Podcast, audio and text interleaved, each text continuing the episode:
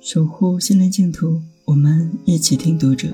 这里是读者电台，我是主播乐活漫记，每晚九点欢迎收听。此刻我在美丽的北京向您问好。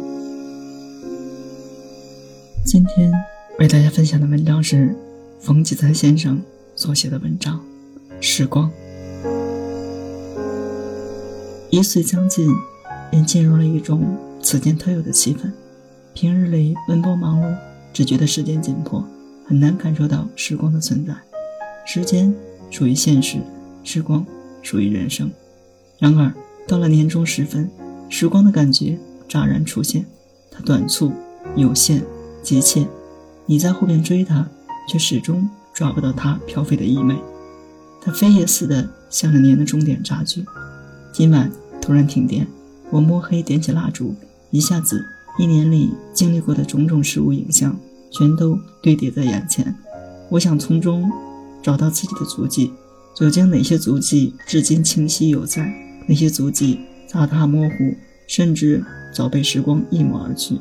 我瞪着眼前的重重黑影，使劲地看去，就在烛光散布的尽头，忽然看到一双眼睛正对着我，目光冷峻锐利，逼视而来。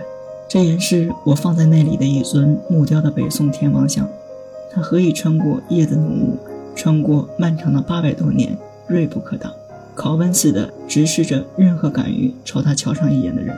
显然是由于八百多年前那位不知名的民间雕工传神的本领、非凡的才气，如今那位无名雕工早已无了踪影。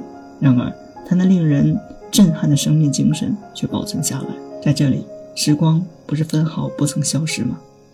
植物死了，把它的生命留在种子里；诗人离去，把他的生命留在诗句里。时光对于人，其实就是生命的过程。当生命走到终点，不一定消失的了无痕迹，有时它会转化为另一种形态，存在或再生。其实，我最清晰和最深刻的足迹，应是书桌下边水泥地面上那两个被自己的双足磨出的浅坑。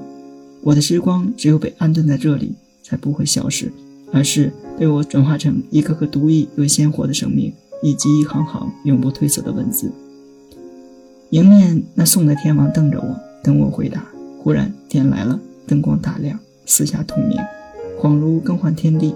再看那宋代的天王像，像灯光里仿佛换了一种神气，不再那样咄咄逼人了。我也不用回答他，因为我已经回答自己了。读者电台今天的节目就为大家分享到这里，更多收听敬请关注，晚安，好梦。